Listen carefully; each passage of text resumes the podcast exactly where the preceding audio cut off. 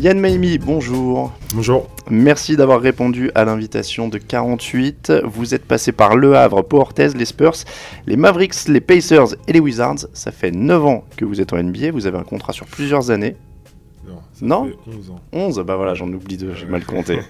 Euh, vous avez gagné un titre. Euh, si ça s'arrête maintenant, est-ce que vous considérez déjà que vous avez fait une carrière pleine ou alors vous en voulez encore plus et toujours plus? Si ça s'arrête maintenant, euh, j'ai quand même fait une carrière pleine. Je pense que euh, pour moi, j'ai toujours ce souvenir. Le, premier entraînement à San Antonio que j'ai fait avec Chip England, qui est le, shooting coach euh, des Spurs, l'objectif, c'était fixer un objectif de faire 10 ans à NBA. Ça, c'était maintenant, il y, a, il y a 12 ans de ça. Hein, L'été, mon premier été à, San Antonio.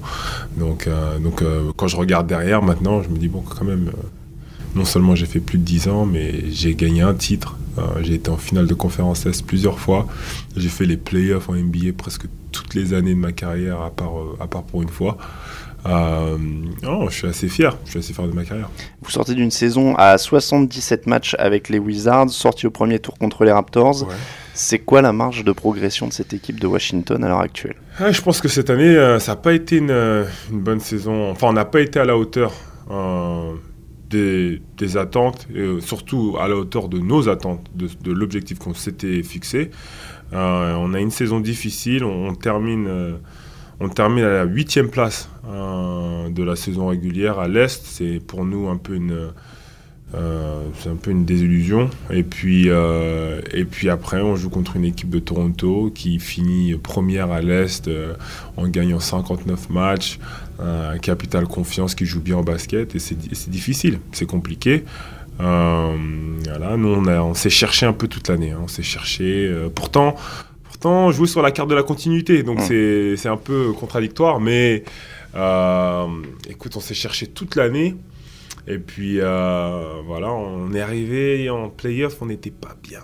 Tu vois, en général, moi, je fais les playoffs. Enfin, j'ai fait les playoffs de nombreuses années, et je le sens. Tu sais, quand j'ai l'impression qu'il y a une alchimie, il y a, euh, tu vois, les, les vibes sont bonnes, sont positives, et, et tu sens qu'il y a quelque chose qui se passe. Tu sens que l'équipe est prête. Tu Ouais. sens que le capital confiance est au max. Tu sens que tout le monde sait son rôle, euh, que les gars sont contents et que grosso modo, bah, ah, enfin les playoffs sont là. Là, cette année, j'ai pas ressenti ça. Mais alors, vois, Mais alors qu'est-ce qui se passe? Parce que de l'extérieur, vous êtes une franchise frustrante. De l'extérieur, on le voit aussi. Il y a John Wall, il y a Bradley Bill, il y a des gens qui ont de l'expérience. Vous aussi, vous avez de l'expérience maintenant. Mhm. Qu'est-ce qui fait justement que bah, au moment des playoffs, vous le sentez pas et que vous dites encore, on a l'impression de se chercher alors qu'on se connaît déjà Non, parce que les playoffs, en fait, c'est le, c'est la, je veux dire, c'est le résultat de ta saison régulière. Tu vois, euh, c'est comme on dit aux États-Unis, c'est the journey. The journey starts, elle commence en pré-saison. Et toute l'année, en fait, tu travailles, tu travailles, tu travailles, tu travailles, tu deals avec toute l'adversité, les ups and downs, comme on dit, les blessures, machin, pour arriver en playoff, en fait, avec une expérience et un vécu de groupe qui te permet de voilà quoi d'espérer gagner un titre. C'est ça, tu vois. Donc pendant ta journée, si les choses se passent pas bien et si justement t'arrives pas à construire ton mental et ton équipe de la bonne des façons, bah t'arrives en playoff pas de la bonne façon. Et it doesn't matter.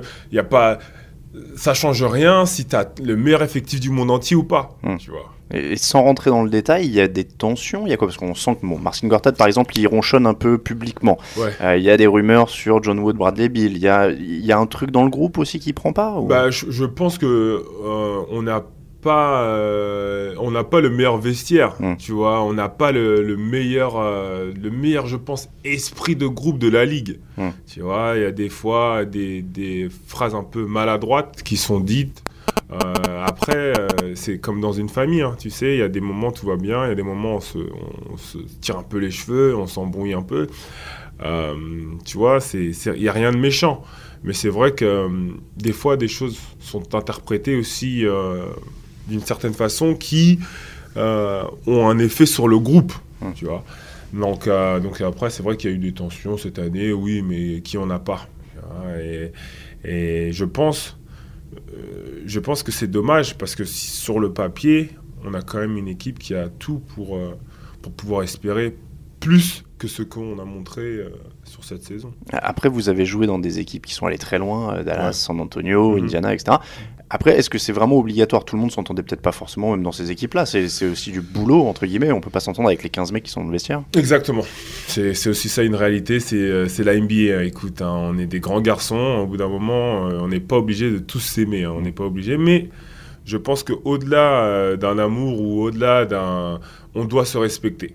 Hmm. Tu vois, donc ça, je pense que à partir du moment où certains joueurs se respectent pas forcément, ça peut poser des problèmes. Après, je dis pas que c'est ce qui se passe dans notre vestiaire, mais c'est une réalité. Hmm. Tu vois, si euh, s'il n'y a pas le respect mutuel, si les gens ne comprennent pas en fait, ne mettent pas leur ego de côté pour créer une cohésion de groupe, tu vois, euh, pour en fait tirer le groupe vers le haut, bah ça se passera pas. Moi, je l'ai vu dans une équipe. Euh, quand tu regardes notre équipe, par exemple, à, à Dallas, on a gagné le titre on avait, sur le papier, on n'avait pas forcément la plus belle équipe, mais on avait beaucoup de caractère qui tirait le groupe vers le haut. Donc ça fait que à un moment donné, l'alchimie a prise et on était presque inarrêtable. Quand on se retrouve à sweeper les Lakers euh, en, demi-finale de, conférence Ouest, c'est un peu exceptionnel. Tu vois, tu fais pas ça avec un groupe. Il euh, faut que ton groupe soit assez spécial pour faire ça quatre fois d'affilée. Tu vas sortir Phil Jackson, euh, Kobe, tout ça, c'est quelque chose. Pour euh, finir sur cette saison, 77 euh, matchs, c'est quand même une satisfaction peut-être personnelle aussi, parce que vous avez eu des soucis de blessure avant, vous avez perdu 10 kilos avant le début de la saison. ça aussi, ça doit quand même faire du bien. Bien sûr. Moi, pour moi, c'est, j'ai envie de dire, peut-être le seul point positif de, de, la saison 2017, de, l'exercice 2017-2018.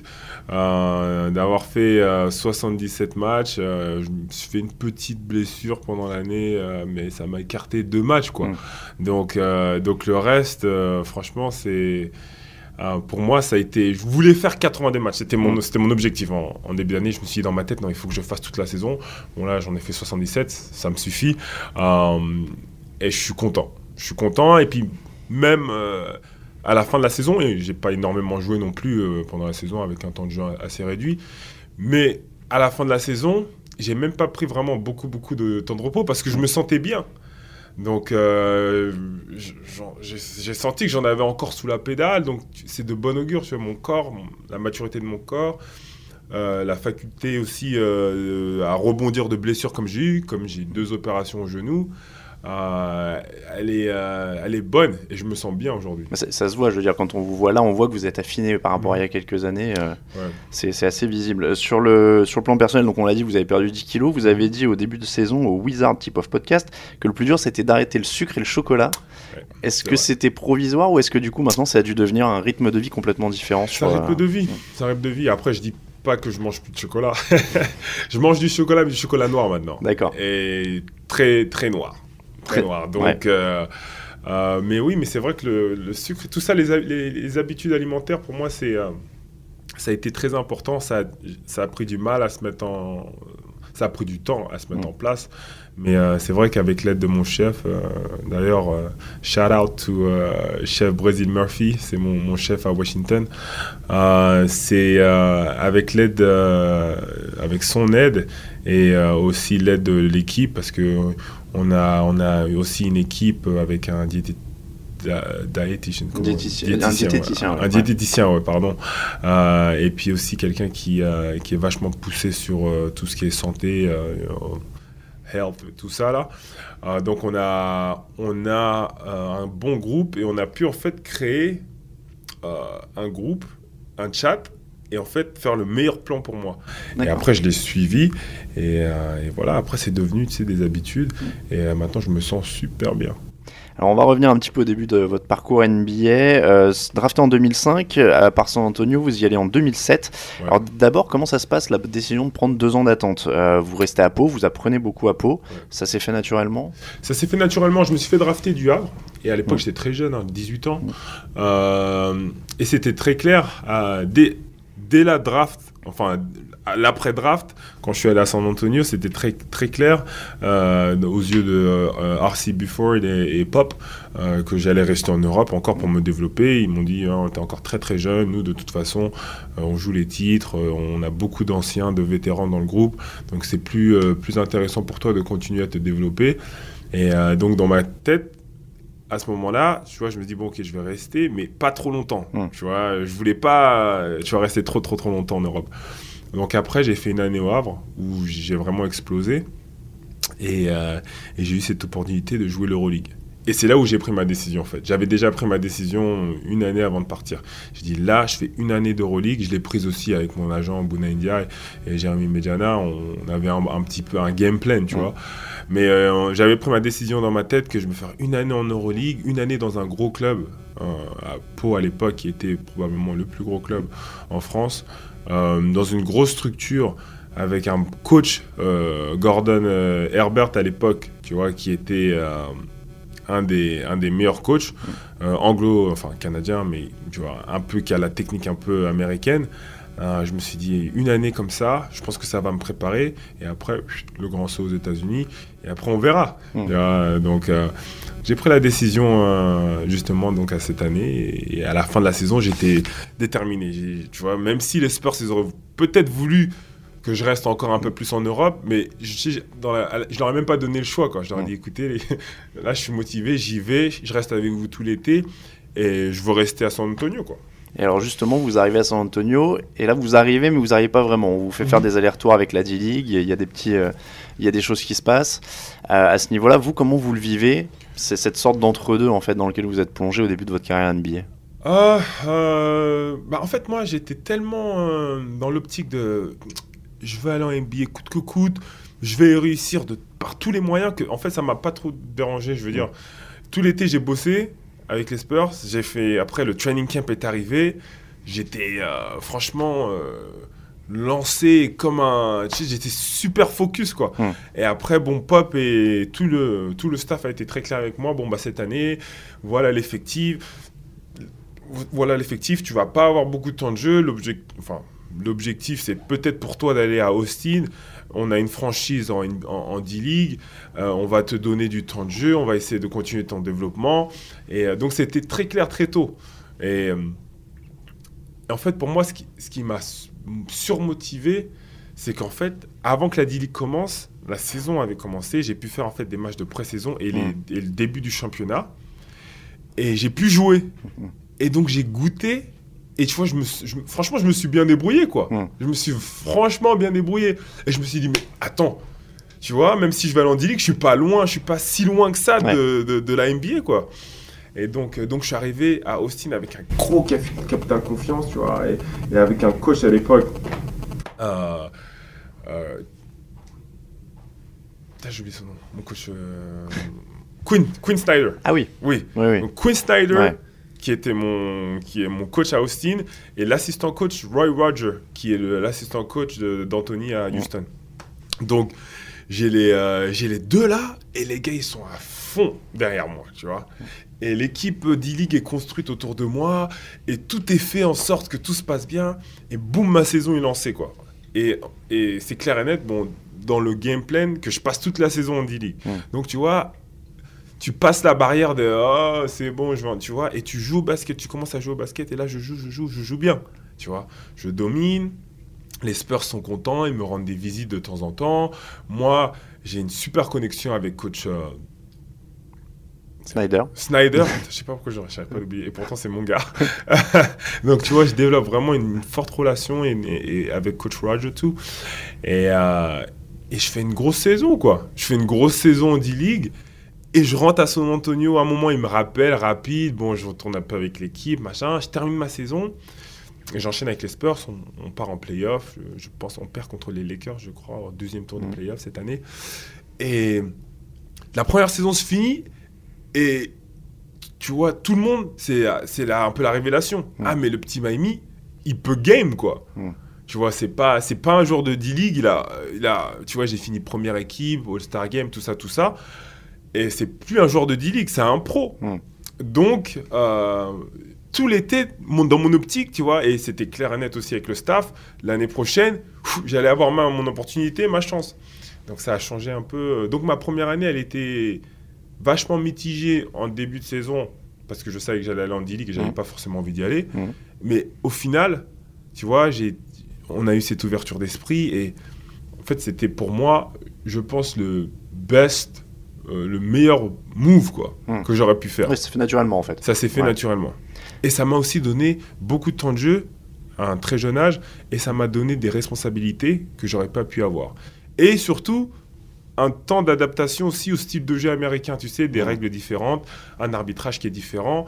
Donc ça m'a donné un peu une base que j'aurais pas pu avoir euh, si j'étais resté à, à- aux Spurs quoi. Alors aux Spurs justement, les Spurs justement vous les quittez en 2010, vous signez à Dallas, San Ouais. Antonio voulait pas vous garder, il y a eu des contacts, comment ça s'est Si, passé si, si, ouais. si, si. Euh, quand je quitte les Spurs à l'époque, bah, j'ai eu Pop au téléphone. Et euh, je me rappelle, j'étais, j'étais dans un magasin, il m'appelle. Et, euh, et il me dit, bon, bah écoute, voilà, c'est la free agency. euh, nous, euh, nous, on veut te garder. euh, on aimerait bien te proposer un contrat. Euh, simplement, euh, là, c'est très tôt. Dans la free agency. On a d'autres priorités. Et euh, je pense que ça va venir un peu plus tard. Euh, mais nous, on veut te garder.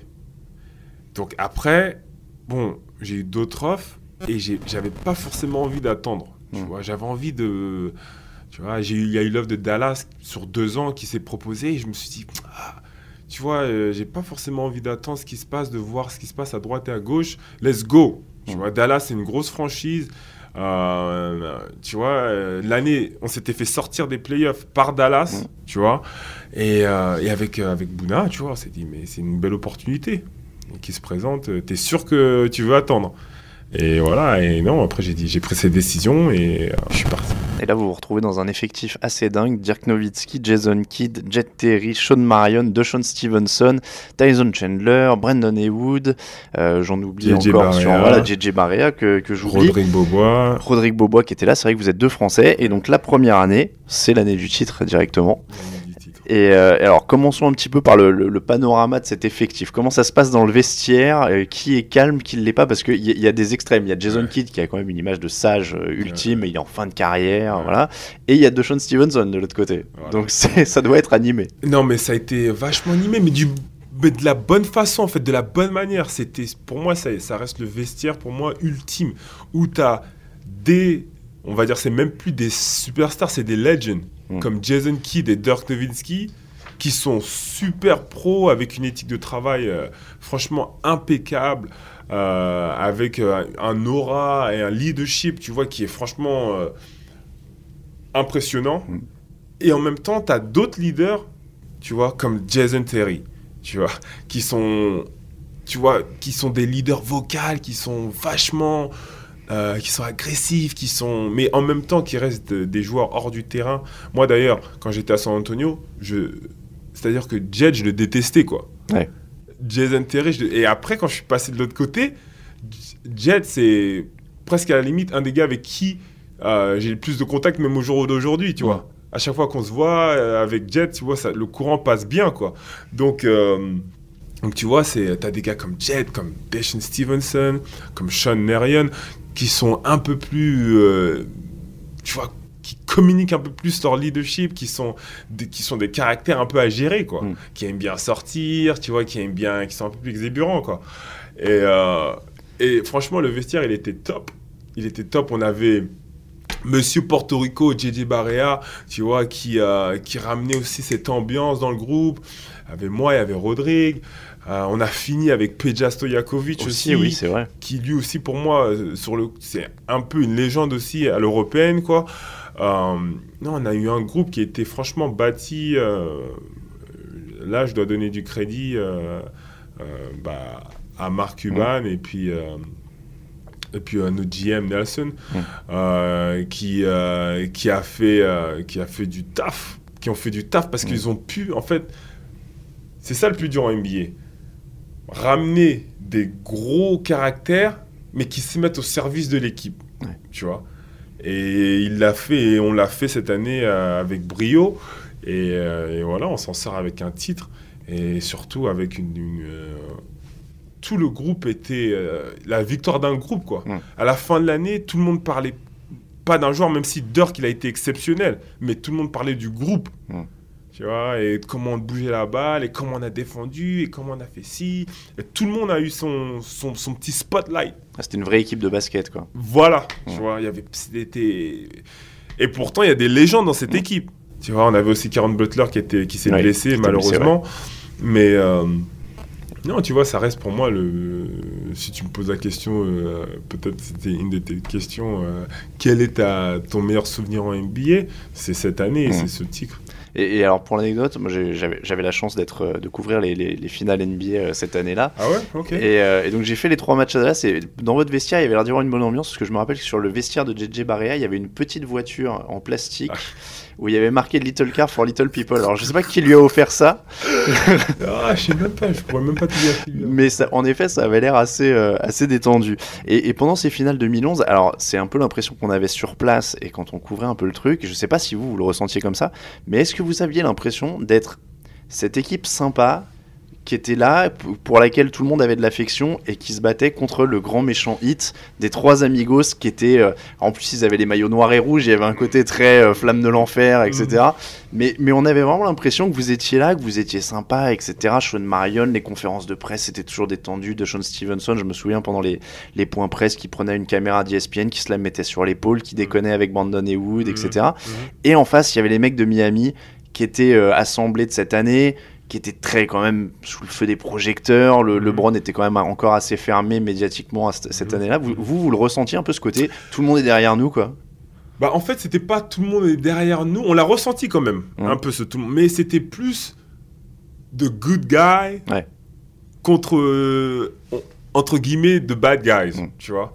Et euh, tu vois, à la fin, quand on gagne, c'est finally the good guy. Ouais. The good guy win sometime, tu Mm. vois. De, de temps en temps, Mm. ça arrive que les, les gentils gagnent, tu vois.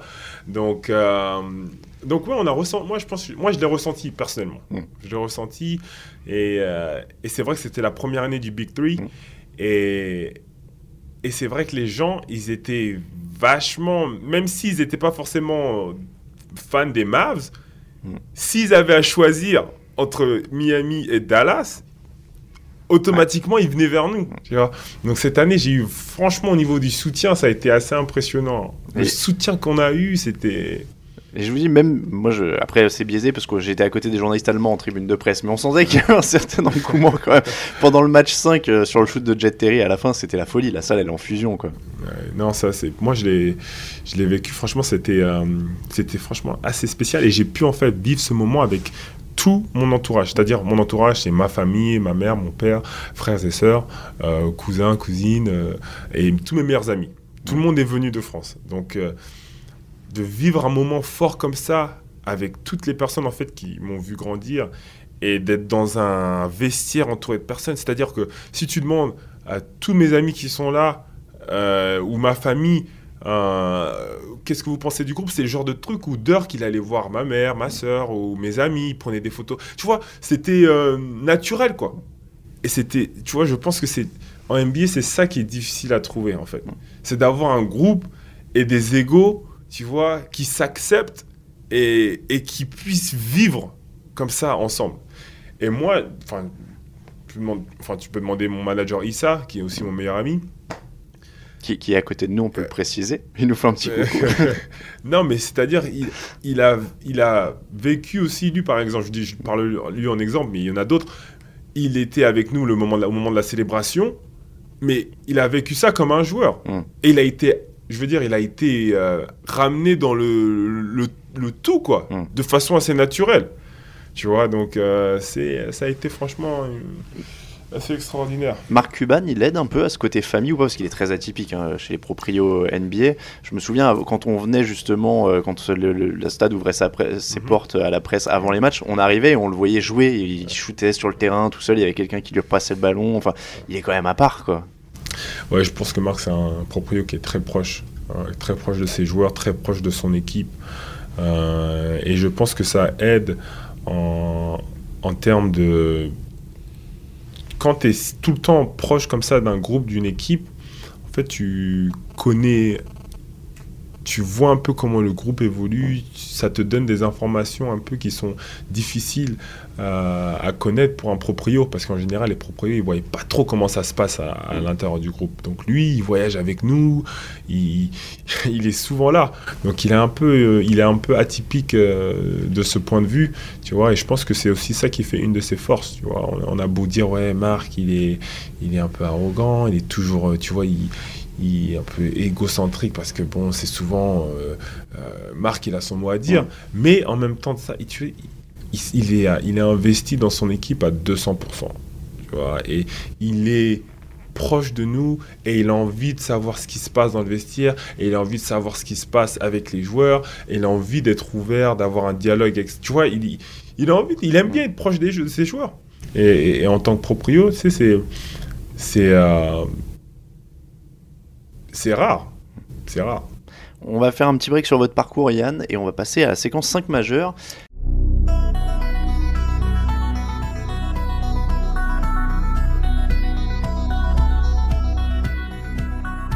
C'est très très simple, comme son nom l'indique. Alors, attention, je vous demande pas votre 5 majeur all-time, etc.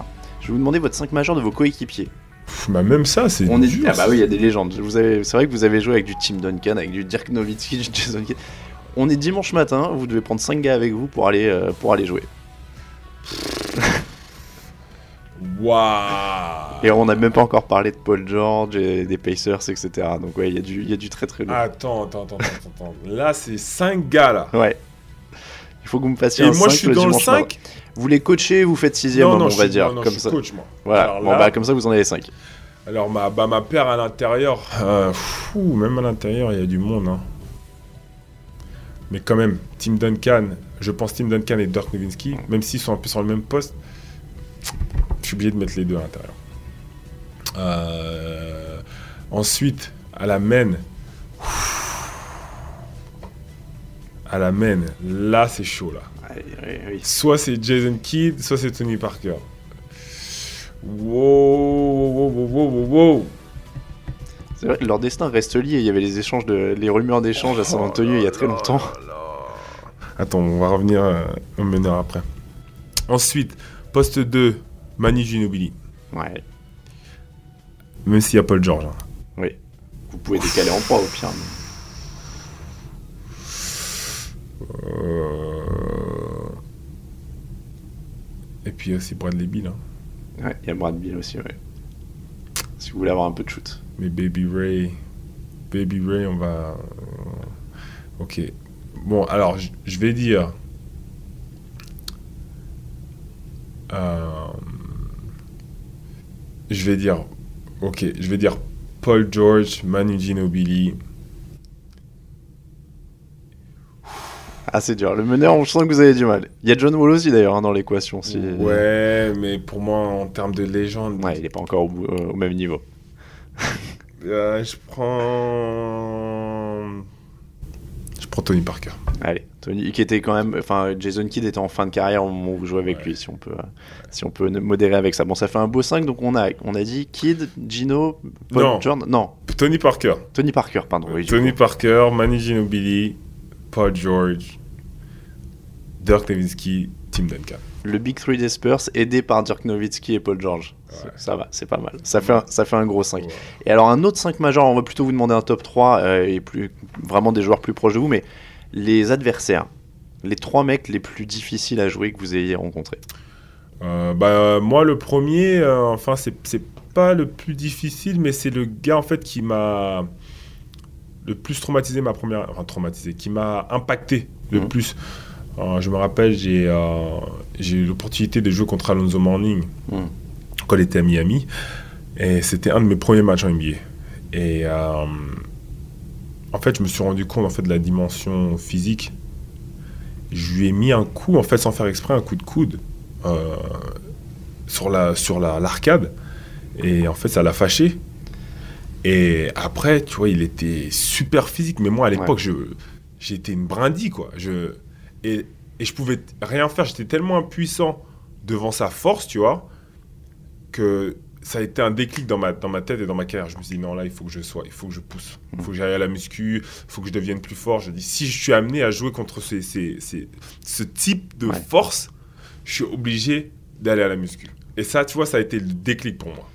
Puis en termes que- d'armoire, Alonso Morning, c'est. Oui, mais tu sais, moi, quand je suis arrivé à San Antonio, j'avais des big men, mais c'était pas des. Mm. Tu vois, j'avais Francisco Wilson, tu vois, Kurt Thomas, j'avais euh, Tim Duncan, qui sont un peu plus fins, un peu plus, un peu plus dans mon style, quoi. Ouais. Et là, le fait de rencontrer Zo Morning, et en plus, il a, j'ai la, mal- la maladresse de lui foutre un coup de coude dans le- dans l'œil, tu vois. ah, dans ma tête, ça a fait, le- c'était le déclic. Donc il y a lui. Ensuite, euh,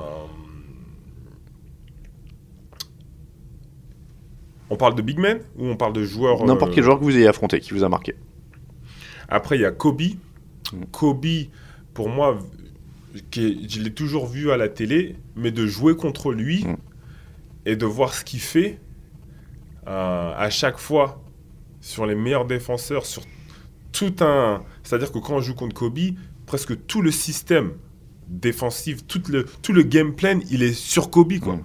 Mais ça ne change strictement rien au résultat, tu vois. Donc, euh, Kobe, pour moi. euh, et puis, qui d'autre qui m'a vraiment impacté comme ça? Euh, Après, bon, je suis obligé. LeBron. Parce qu'en fait, LeBron, le, le pire, en fait, c'est devenu un peu. Pour moi, c'est devenu un objectif, c'est comment faire pour battre. Mm. Tu vois, euh, je suis arrivé, bon, j'ai gagné en 2011, certes, mais depuis ça, j'ai perdu tous les ans presque contre LeBron. Mm. Tu vois, que ce soit à Indiana, tu vois, euh, Indiana, on, on est allé deux fois de suite en, en finale de conférence Est et on n'a jamais pu battre le hit. En grosse partie, bon, euh, LeBron et Dwayne Wade, mais euh, tu vois, LeBron, ça reste euh, ma, ma, ma question qui n'a pas encore de réponse, Mm. tu vois, euh, depuis 2011, quoi. Comment passer son rempart Mais je vous ai entendu, je vous ai entendu, je crois que c'était sur RMC il y a quelques jours, vous disiez même j'aimerais bien qu'il reste à l'Est Ouais, parce que je veux le jouer et je veux le battre. quoi. ben, grave. Moi, c'est ça mon souhait, c'est qu'il reste à l'Est et qu'avec les Wizards, on Ouais. puisse les taper. Tu vois, square and fair, Ouais. tu vois. Parce que vous l'avez joué, donc vous l'avez dit, avec euh, Indiana deux fois en finale de conférence, Ouais. euh, avec une très belle équipe, des matchs euh, très intenses. Mhm. Et, euh, et je, je retiens quelque chose que Kevin Serafin nous avait dit dans une émission. Il, lui, il disait c'est pas juste euh, quand on joue LeBron James. Et on a parlé de la- de l'anecdote de, Lance Stephenson euh, qui lui souffle dans l'oreille. Ouais. Vous, vous êtes là à ce moment-là. Kevin Serafin nous disait Moi, j'ai bien aimé parce qu'au moins, il a tenté un truc. Personne n'arrive à rien avec LeBron, c'est toujours compliqué. Au moins, il a tenté un truc, il a essayé de le déstabiliser. Moi, ça m'a fait marrer. Ouais, mais non, mais ça, pour, pour moi, ça, c'est. C'est pas parce que tu souffles dans son oreille que la finalité, c'est que ils ont quand même gagné, quoi. Oui, oui, non, mais les- Après- que, voilà, il essayait de le déstabiliser. Il y avait une vraie rivalité qui se mettait en place. Je sais pas comment vous l'avez vécu, vous, par exemple, ce moment-là. Moi, je pense que il y a certains joueurs, tu vois,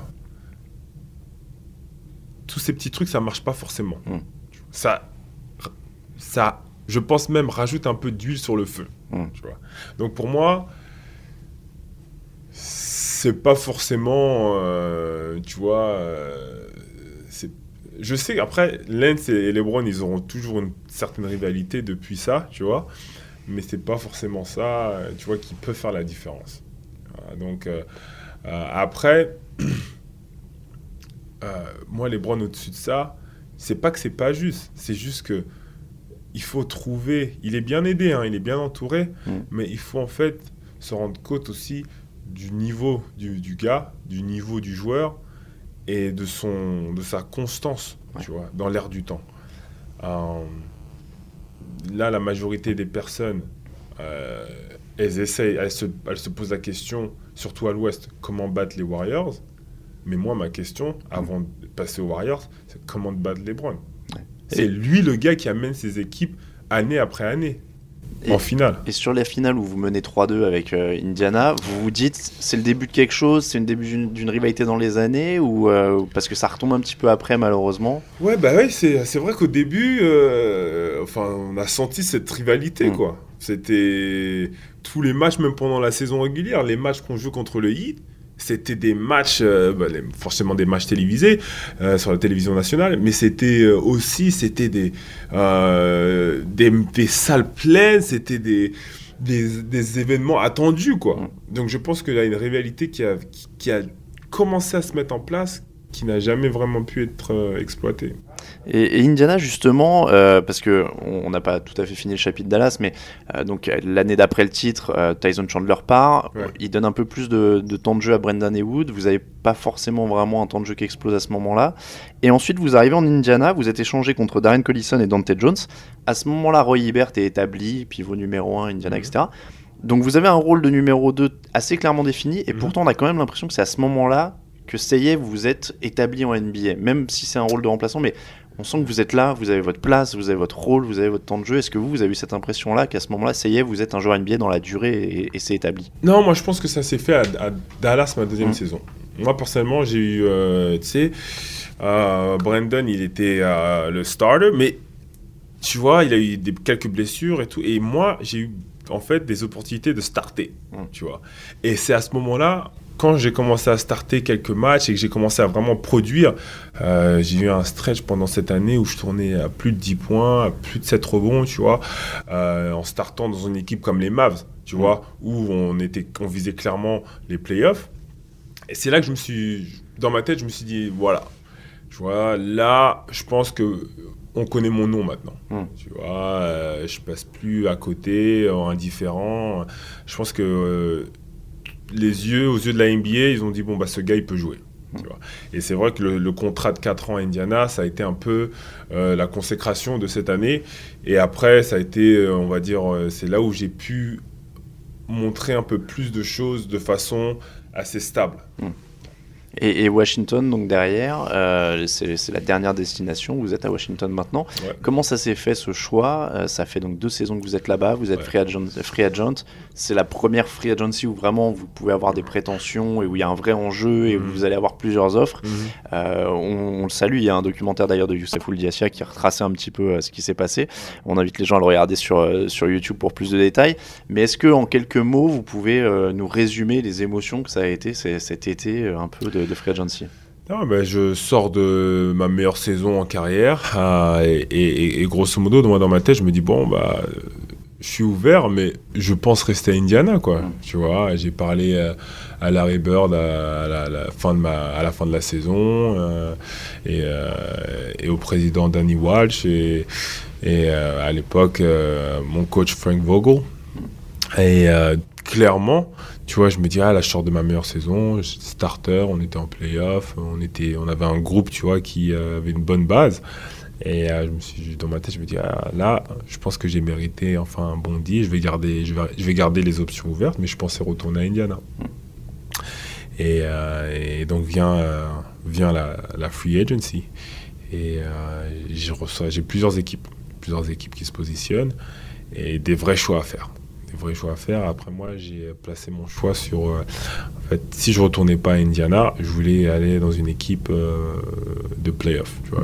C'était un peu euh, mon objectif. Je me dis, ouais, je veux pas repartir dans une équipe qui est en reconstruction. Je veux avoir un challenge, un challenge, un challenge collectif, tu vois, de groupe. Et, voilà, les Wizards se présentent.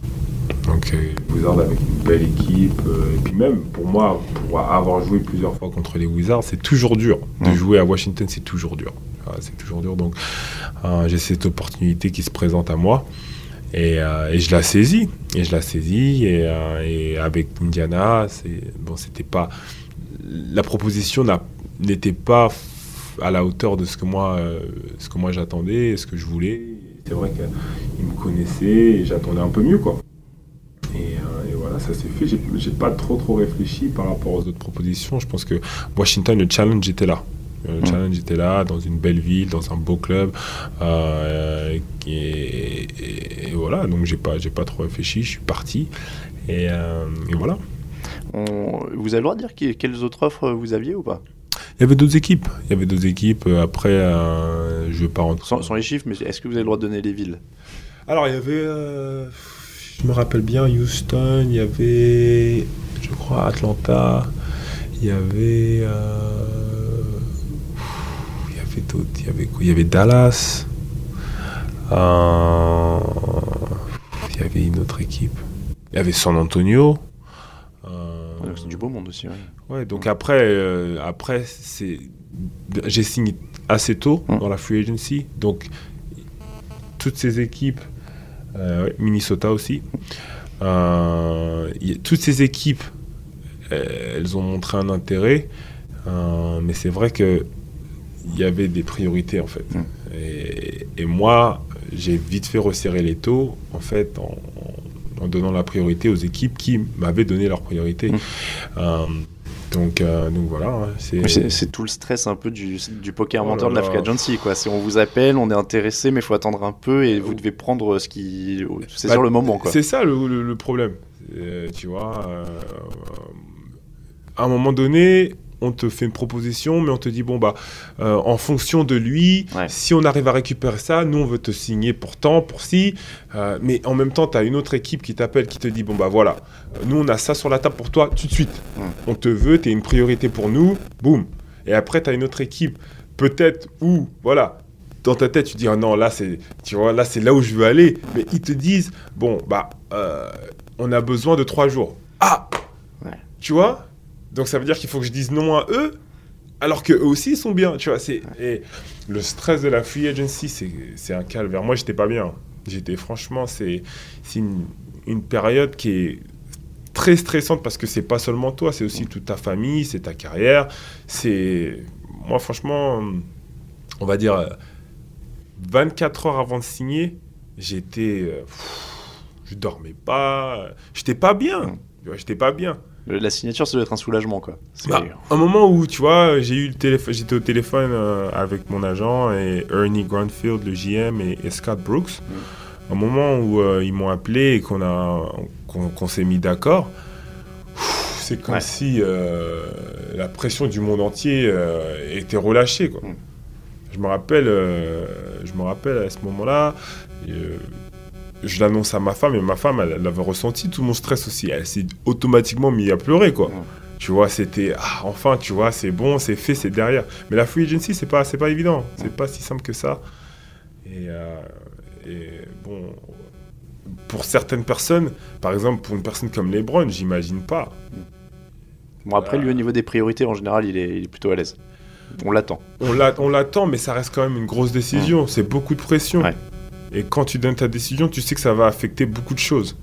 Donc, euh, donc voilà, c'est un process, mais c'est bien dans la vie d'un athlète, d'un sportif de haut niveau, de vivre des moments comme ça, c'est important. Tu vois, c'est des décisions qu'il faut assumer et, c'est des nouveaux challenges et, c'est toute une réorganisation qui se passe derrière et, ça chamboule ta vie. Donc euh, c'est bien aussi. Moi, je suis content. En fait, je suis content de pas en fait avoir re-signer à Indiana, de, mmh. mettre, de, mettre, euh, de me mettre moi-même et ma famille dans une situation où tu es peut-être inconfortable, tu vois, de jamais trop... Parce qu'Indiana, ça aurait été un peu, ça aurait été peut-être la solution de confort, mmh. sachant que j'y ai passé 4 ans, que je me sentais super bien, que je connaissais tout le monde. Euh, enfin, j'adore Indiana, mmh. tu vois. Et ça aurait été franchement peut-être la solution de facilité et, de me sortir un peu de ça et de d'être un peu dans le show quoi mm. et de te remettre de repartir presque à zéro c'est des moments à vivre en famille qui construisent aussi euh, ta personne en tant qu'être humain quoi en parallèle de, de, toute cette carrière NBA, je suis obligé de vous poser une question euh, un petit peu sur ce qui est en, parallèle de tout ça. De tout ça, c'est l'équipe de France. Mm-hmm. Alors, est-ce que, parce qu'il y a eu beaucoup de cafouillages dans ces derniers mois, ces dernières semaines, mm-hmm. bon, déjà, question 1, est-ce que c'est bon, Vincent Collet, à votre numéro? Plus de problèmes de communication, tout va bien Non, mais Vincent, il a toujours eu le même numéro. enfin, moi, j'ai pas changé de portable depuis, euh, depuis, euh, depuis 15 ans, quoi. Mm. J'ai le même numéro. Euh, il a jamais, il a jamais perdu mon numéro. Et alors, est-ce que vous êtes officiellement disponible si on vous appelle en équipe de France? Bien sûr, j'ai jamais pris ma retraite internationale. On rappelle quand même, pour vous, ça a été un petit peu agité en bleu. Euh, premier contact en 2009 au tournoi de repêchage de l'Eurobasket. Mhm. Euh, une blessure qui vous empêche de jouer le tournoi. Coupe du Monde 2014, forfait pour blessure au dernier moment. JO 2016, problème d'assurance. Au-delà des histoires de communication, ça a dû être super frustrant quand même aussi, souvent d'être empêché par des petits trucs comme ça. Quoi. Ouais, il y a eu des blessures, il y a eu des rendez-vous ratés. euh, et et, et c'est vrai que c'est. Tu vois, quand c'est c'est- pas, c'est pas que de la faute de. euh, on est, enfin, je suis pas là à pointer du doigt un peu tout le monde. euh, C'est pas que de la faute de la Fédé, c'est pas que de ma faute. Il y a eu beaucoup de rendez-vous ratés, il y a eu beaucoup de d'autres facteurs qui sont rentrés en compte à un moment donné euh, et qui ont donné des raisons pour lesquelles j'ai pas j'ai pas pu euh, porter le maillot bleu. Euh, mais c'est euh, mais c'est comme ça. Mais je pense que la finalité de tout ça, c'est que on aurait pu quand même, euh, enfin j'aurais pu avoir une bien meilleure rela- relation avec l'équipe de France. Euh, pour un pour un, un gars comme moi qui est en équipe de France depuis l'âge de 15 ans, moi j'ai tout fait, un junior, euh, junior, espoir, A prime. Euh, j'ai fait toutes les équipes de France tous les étés quoi. Donc pour moi, c'est porter le maillot bleu. Le, le maillot bleu, c'est quelque chose que je connais, que j'ai fait depuis ma douce enfance. Et, et je pense que la finalité, c'est que bon, quand je vais prendre ma retraite, euh, j'ai pas forcément eu euh, l'aventure espérée euh, avec le maillot bleu. On va faire un autre petit interlude, euh, Yann, c'est l'instant quatrième dimension.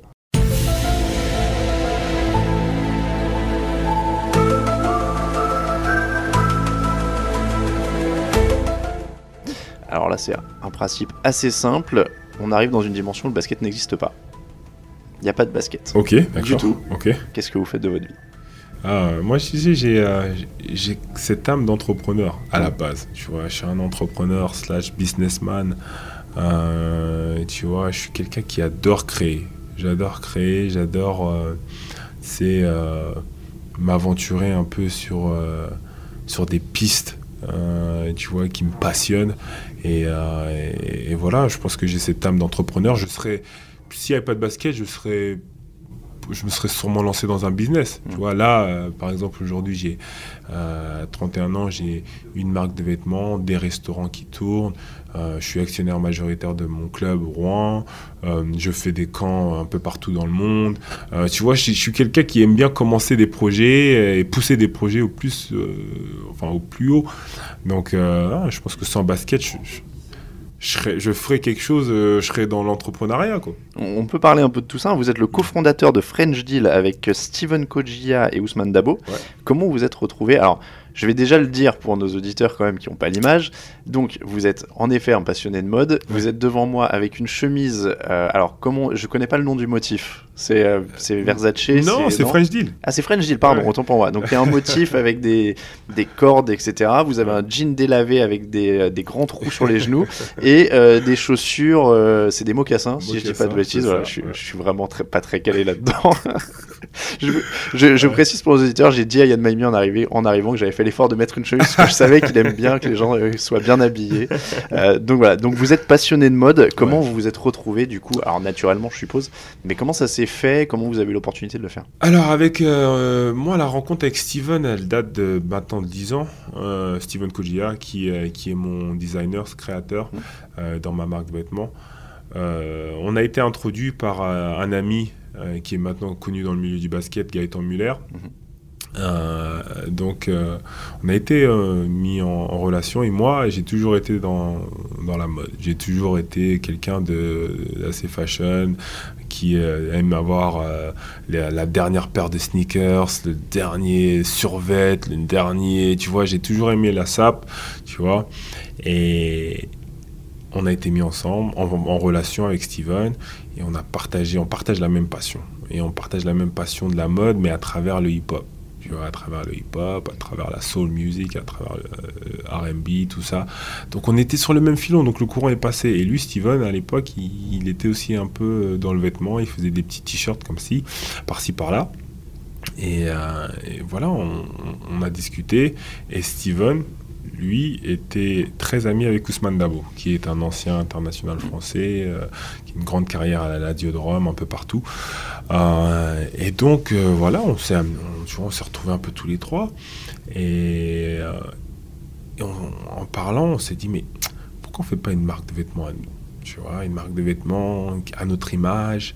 Euh, on partage tous, euh, on vient tous du même milieu, on partage tous la même passion pour la mode. Euh, on est tous sur le filon hip-hop, tu vois. On était donc là, c'était un peu fusionnel, quoi. Et c'est comme ça que l'idée est partie. Et puis on s'est, on s'est lancé, quoi. On s'est lancé. Bon, moi j'étais un peu plus au niveau au niveau de la finance au début, tu vois, pour lancer les choses. Et au niveau de la création, en disant, moi, je vais faire ci, je vais faire ci, machin. Steven, vas-y, qu'est-ce que t'en penses? Ousmane, machin. Et donc, tu vois, de fil en aiguille, tu, on a créé notre marque comme ça. Et, Steven, c'est un ancien danseur, street dancer, mm. tu vois. Donc, il a aussi cette notion de sport. Ousmane, il est connu, et moi. Donc, on, travaille franchement comme une, comme une équipe, tu vois. Et on a cette mentalité euh, qu'ont les sportifs de haut niveau. On est, très. Euh, euh, on est de très forts compétiteurs en fait. Donc on vise l'excellence dans tout ce qu'on fait. Et, euh, voilà, c'est ce qui a fait, ce qui a donné euh, naissance à, notre produit. Euh, et j'en suis très très fier. C'est une marque qui est placée quand même sur un positionnement haut de gamme. J'ai vu qu'il y avait des pièces made in France, hein, même sur le. C'est que des pièces made in France. Tu vois, on a ce tampon made in France qui, qui nous tient à cœur. On fait tout ici. Et, et ça, tu vois, encore une fois, c'est euh, dans le but aussi d'une qualité supérieure et d'une vision où, euh, où, on veut se placer aussi sur un marché vraiment qui est... C'est de la couture, c'est de la haute couture ce qu'on fait. C'est un, un, marché qui est assez haut de gamme.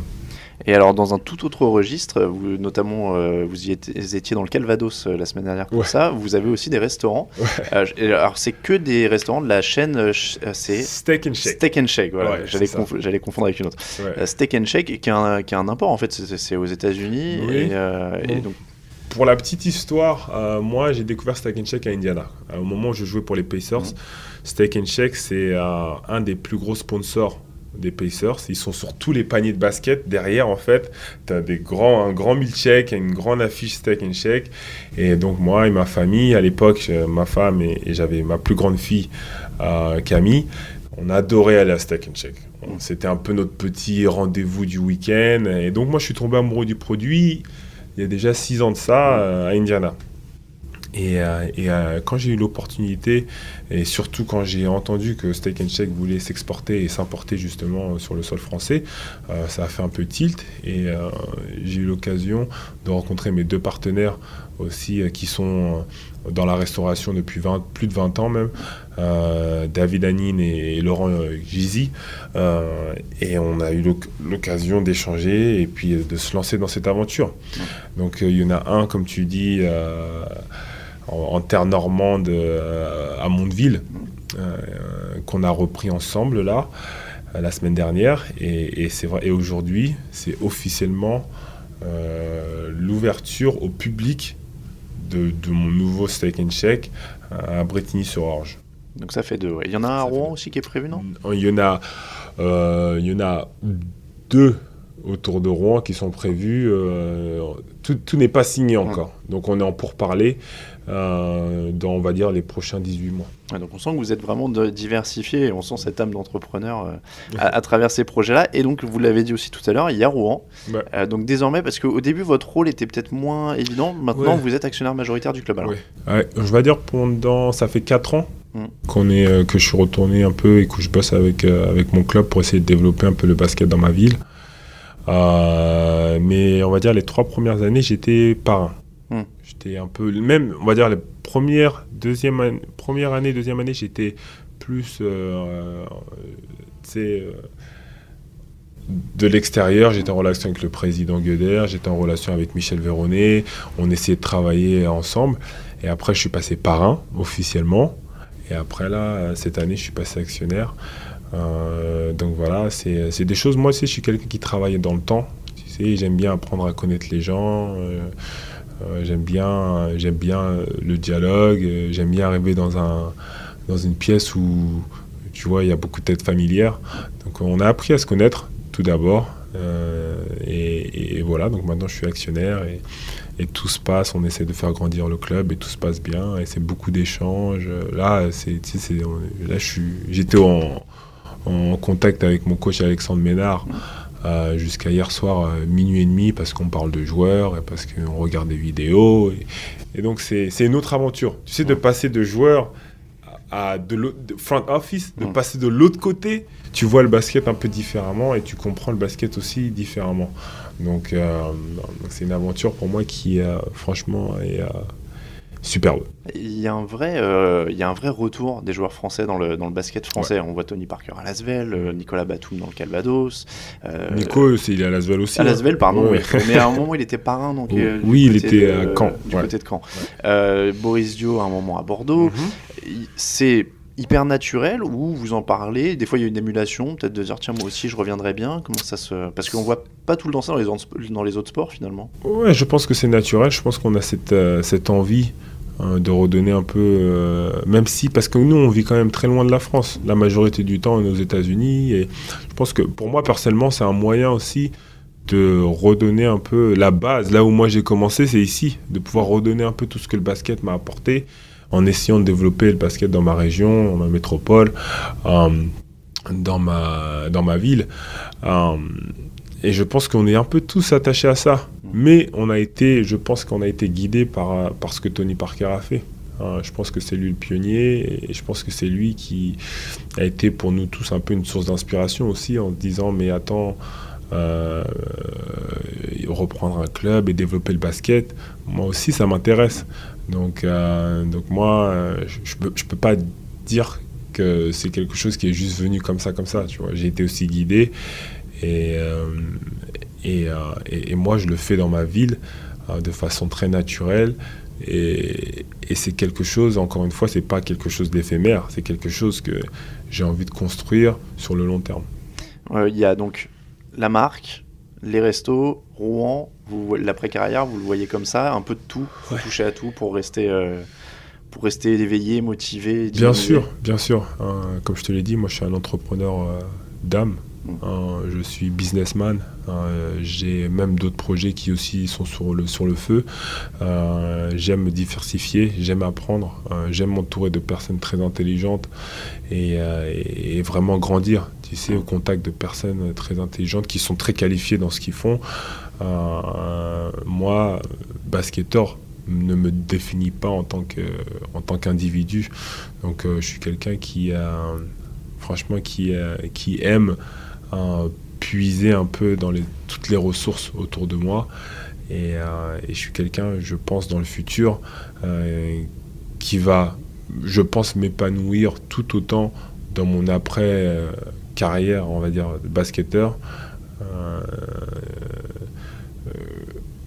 dans ma vie d'entrepreneur et, de businessman. c'est une question quasiment obligatoire, mais avant cette, cette après-carrière, est-ce qu'il y a une petite chance de vous voir jouer avec Rouen, justement? Ah, je, pense pas trop. Je pense qu'à un moment donné, ce sera le temps pour moi de, de raccrocher. Euh, et, je pense que je le ferai aux États-Unis. Euh, et, moi, tu sais, j'ai pour but à un moment donné déjà de jouer le plus longtemps possible en NBA. Et après, une fois que c'est fini, parce que nos vies, quand même, d'athlètes de haut niveau et de, joueurs NBA sont assez difficiles, euh, surtout pour nos familles. On, rate beaucoup de choses du fait de notre calendrier. Et euh, c'est vrai qu'à un moment donné, moi j'ai un peu aussi envie de mettre ma famille en avant et de leur donner un peu mon temps et de m'assurer. En fait, moi j'aimerais pouvoir faire mon calendrier euh, à ma façon. Tu vois, fixer mes dates, me dire, bah voilà, ok, mes filles, elles ont un cours de danse tel jour, il faut que j'y sois. Donc bloquer des dates. C'est un peu ça mon objectif. Euh, à, moyen long terme. Alors, ce, qui vous permet aussi d'envisager l'après-carrière, c'est le contrat que vous avez signé notamment avec les Wizards, qui est un contrat important. Euh, vous avez gagné 53 millions de dollars depuis votre arrivée en NBA. Mhm. Alors, on n'en a pas parlé avant, et c'était une volonté, parce que ma question est assez simple, c'est de savoir, est-ce que vous en avez marre qu'on vous parle d'argent, notamment depuis deux ans où les contrats ont quand même relativement explosé. Tout le monde a parlé avec beaucoup de ça, Nicolas mhm. Batum, Rudy mhm. Gobert, etc. Euh, vous, est-ce que vous en avez marre qu'on vous ramène aussi à ça? Non, et moi personnellement, ça fait partie, euh, c'est une réalité. Hein, parler de l'argent, des chiffres, c'est une réalité. Hein. Euh, c'est le quotidien de, de, monsieur tout le monde. Tout le monde travaille pour gagner de l'argent. Donc, euh, donc pour moi, moi, ça ne me dérange pas. je suis quelqu'un qui, qui est toujours travaillé, j'ai toujours travaillé très dur pour gagner le moindre centime. Et dans la vie, tu n'as que ce que tu mérites. Donc moi, je suis toujours ouvert à toute conversation, tout débat. ça me, ça me dérange pas, mais je sais que tout ce que j'ai aujourd'hui, je l'ai gagné à la sueur de mon front et, à mon travail et à tout, aussi toutes les prières et tout l'aide que j'ai pu avoir de ma famille et de mon entourage. Donc, euh, pour moi, euh, toutes ces conversations autour de l'argent me, me dérangent pas, pas forcément. On, va terminer avec un mot. On parlait de, vos projets. Il y a aussi les camps de basket. Vous en revenez. Vous étiez au Bénin. Exactement. Euh, alors, vous êtes né à Rouen, mhm. euh, mais en juin 2017, donc vous étiez au Bénin pour parler du développement sur du basket sur place. Là, vous étiez là-bas pour un camp de basket. Comment ça s'est noué ce lien pour vous avec le Bénin du coup? Bah moi, ça fait longtemps en fait. je suis béninois. Hein, mon père est béninois et euh, ça fait longtemps que je veux retourner au pays. Et, et c'est vrai que là vu que je suis beaucoup moins en équipe de France et vu que j'ai des étés que je peux planifier d'une certaine façon, j'ai euh, eu cette opportunité justement de faire mon premier camp de basket au Bénin. L'année dernière, j'ai eu cette envie, hein. j'ai eu, euh, eu cette vision. Et euh, c'est vrai que l'année dernière, j'ai été aussi vachement épaulé par la fédération béninoise sur place pour organiser un camp de qualité. Et on s'y est lancé. On s'y est lancé. Et moi, j'ai aussi commencé une fondation. Et je pensais que c'était aussi le bon moment pour moi aussi de revenir et, de, comme je le fais à Rouen, euh, euh, de, ramener un peu ce que le basket a pu m'apporter aux États-Unis à Rouen. Bah, je le fais aussi au Bénin. Et j'essaie de développer un peu le basket sur le, sur le pays. On a des beaux talents et on a un beau pays. et je veux le montrer. Ben, merci beaucoup Yann Maimi. De rien. C'était un plaisir. Merci de nous avoir reçus euh, dans ce nouvel épisode de 48. On vous souhaite un bon été, puisqu'il reste encore une bonne intersaison. Ouais. Et puis une, bonne troisième saison avec les Wizards, du coup. Objectif, playoff. Bien sûr. Même si on ne sait pas encore, au moment où on enregistre, on prévient quand même qu'on enregistre avant la Free Agency. Ouais. Vous ne savez pas encore si le LeBron James. L'émission sera peut-être diffusée début juillet, donc on ne sait pas s'il aura choisi. Euh, mais en tout cas, oui, on vous souhaite euh, une bonne saison et les playoffs et le plus loin possible, évidemment, avec Washington. Merci encore à vous.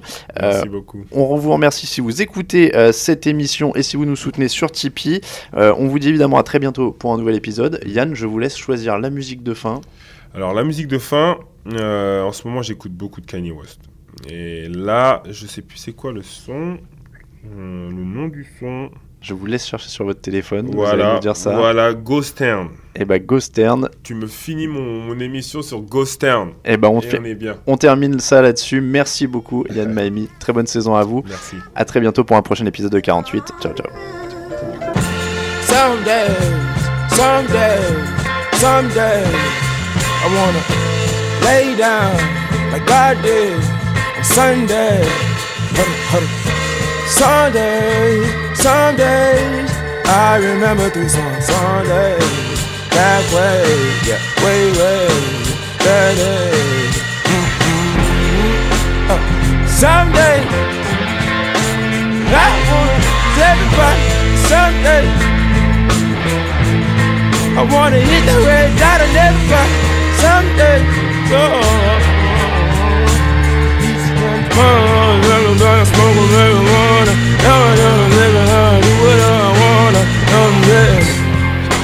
I've been trying to make you love me,